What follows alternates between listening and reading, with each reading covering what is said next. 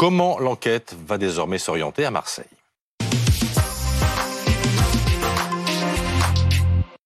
Et on en parle avec euh, Arnaud Loctin. Bonjour. Vous êtes délégué euh, national police scientifique Alliance Police Nationale.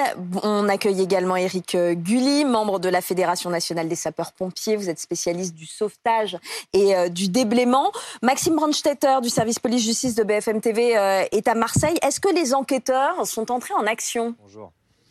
Euh, c'est une bonne question. On sait que leur entrée en action a été très difficile. Alors, évidemment, l'enquête a commencé dès le début de l'explosion. Dès le début, euh, les enquêteurs ont commencé à recueillir ce qu'ils pouvaient recueillir, euh, c'est-à-dire par exemple des, témoignages, des, des, récits de témoins oculaires de l'explosion qui pouvaient un peu raconter le déroulement des choses. Mais on sait que accéder au site, c'est assez compliqué. Déjà parce qu'il est instable, on l'a assez répété sur notre antenne, les immeubles autour menacent de s'effondrer, c'est dangereux, mais surtout parce qu'aujourd'hui, à l'heure où on se parle, la priorité, c'est toujours les opérations de sauvetage. Tant qu'il y a un espoir de sauver quelqu'un, les pompiers ont la priorité et font tout pour déblayer le plus rapidement possible en étant prudent pour, pour sauver des gens. Mais malgré ça, un pompier nous disait hier que pourtant la police judiciaire, on sait qu'ils sont déjà sur place. Il y a 18 euh, personnes de la police judiciaire de Marseille, 22 euh, policiers euh, scientifiques ici. Ils ont déjà de temps en temps pu accéder au site lorsque les pompiers leur laissent un peu d'espace, faire quelques relevés pour essayer déjà de comprendre, recueillir les premiers éléments sur l'explication de ce drame. Mais ce qui est sûr, c'est que quand tout sera déblayé, ce sera beaucoup plus simple pour eux de travailler, évidemment. Gulli, justement, où en est le, le déblaiement? On sait où en est le déblaiement? Alors, les opérations se poursuivent euh, inlassablement, caillou par caillou. Il y a encore euh, de nombreux. Ils partent à la décharge d'ailleurs, tous ces éléments? Ces cailloux, ces gravats, ils sont aussitôt évacués et transportés à la décharge Ou est-ce que ce sont des éléments d'enquête? Non, non, ça reste euh, des éléments d'enquête qui sont à la charge de la police euh, scientifique. Ah, c'est la police scientifique qui prend le relais après ah, Les matériaux doivent être inspectés. Arnaud Loctin, vous nous confirmez ça, c'est-à-dire que tous ces gravats, on parle de combien de mètres cubes de, de, de gravats 500, 700, 700. mètres cubes de gravats. Ils vont être analysés en détail, c'est bien ça? Oui, ça va être le rôle de, de la police scientifique euh, et particulièrement de la cellule euh, incendie-explosion qui va se, se charger de, de, tout ce travail. C'est pour ça qu'ils sont, ils ont été euh, mis par secteur. Euh, on sectorise la scène de manière à pouvoir travailler par euh, par morceaux, entre parenthèses, et ce qui va permettre effectivement de trier à l'intérieur de ces déchets d'éventuels éléments qui pourront orienter l'enquête. Qu'est-ce que vous allez chercher précisément? Euh, en l'état actuel des choses, il va être compliqué de vous donner des, éléments sur, euh, sur ce, sur ce point-là, parce que l'enquête est évidemment en cours et on ne connaît pas aujourd'hui encore la, nature de l'effondrement de cet immeuble. Euh, il ne faut écarter aucune hypothèse. Donc tous les éléments susceptibles d'orienter l'enquête seront euh, seront mis de côté et analysés. Mais par exemple, quel est l'élément précis qui va permettre de dire ou non euh, si cette explosion était due au gaz? Alors ça, je laisserai évidemment le, soin à des, spécialistes en, la matière de, répondre. Mais des éléments carbonés, par exemple? C'est, on peut retrouver des éléments effectivement dans des, des éléments carbonés, il peut y avoir des résidus euh, de gaz ou d'autres euh, d'autres éléments qui peuvent amener l'enquête vers telle ou telle hypothèse. Maxime Brandstetter, il y a un double travail euh, des enquêteurs. Il y a également l'identification des victimes. Comment cela se passe?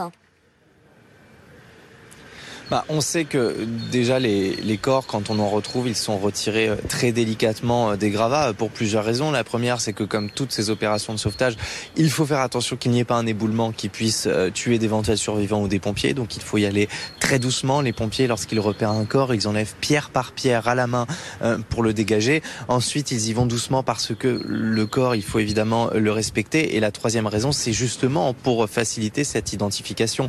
Parce que si sur le corps, il y a des signes distinctifs comme un tatouage, euh, des vêtements, euh, des couronnes dentaires, ça peut permettre d'accélérer cette identification. Une fois que le corps il est retiré très délicatement, il part tout de suite à l'institut médico-légal où il sera analysé et là va commencer le processus d'identification, soit simplement par des signes distinctifs comme je vous l'ai dit, soit par des, des signes scientifiques comme l'ADN, les empreintes digitales qu'on récupère sur le corps. On compare l'ADN par exemple à des affaires qu'on a pu retrouver, à une brosse à dents ou à un parent et euh, tout ça permet à un moment donné d'avoir la certitude que ce, corps appartient bien à une personne et du coup de, l'annoncer à la famille. Les, les, pompiers qui sont sur, sur le site travaillent désormais En collaboration avec la police scientifique Alors, dès le début de l'intervention, euh, nous sommes en force concurrente avec euh, nos collègues de la police. Et sur les lieux, lorsque vous faites une découverte, vous gelez les lieux jusqu'à ce que la police vienne faire les constatations et ensuite on peut euh, effectivement procéder au dégagement de celui-ci. Désormais, vos hommes, Arnaud Loctin, peuvent aller sur le site même maintenant qu'il est à peu près sécurisé?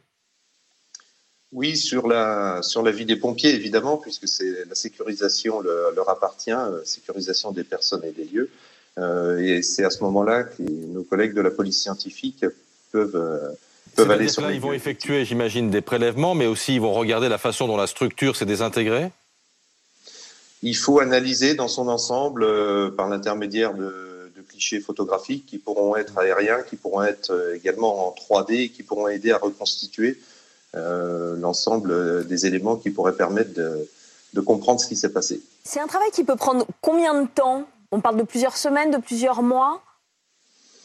Euh, à minima déjà quelques jours pour les premières constatations. Et puis euh, après il y aura effectivement un travail minutieux de, de tri dans les dans les déblais éventuellement.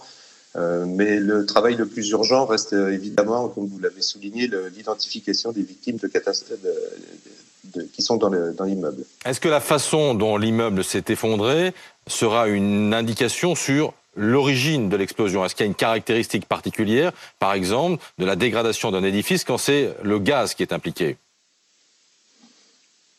C'est très difficile de répondre à cette question parce que si c'est une fuite de gaz, elle peut être infime depuis euh, des jours et des semaines et elle peut avoir été importante d'un seul coup. Donc je ne peux vraiment pas répondre à cette question. Les sauveteurs, là, ils vont rester sur site euh, combien de temps, a priori Alors, Pour l'instant, on est toujours dans une opération de, de sauvetage. Toujours. Nous avons encore deux personnes euh, manquant à l'appel. Donc, euh, c'est pour ça que mes collègues continuent inlassablement mmh. à déblayer caillou par caillou euh, afin de pouvoir retrouver ces personnes avec l'aide des équipes cynotechniques. Et ils se relaient Et ils se relaient jour, nuit, euh, à faire de la détection avec tous les moyens qu'ils ont à leur disposition sur une zone qui est sectorisée tout en prenant euh, des précautions euh, sur le secteur, car vous savez que les façades sont euh, affaiblies tout autour. Donc à chaque fois que vous retirez des éléments, vous prenez un risque d'avoir une façade qui puisse s'effondrer. Voilà, et deux personnes donc toujours portées disparues, six corps retrouvés et les recherches donc qui évidemment se poursuivent à Marseille. Merci beaucoup à tous les trois.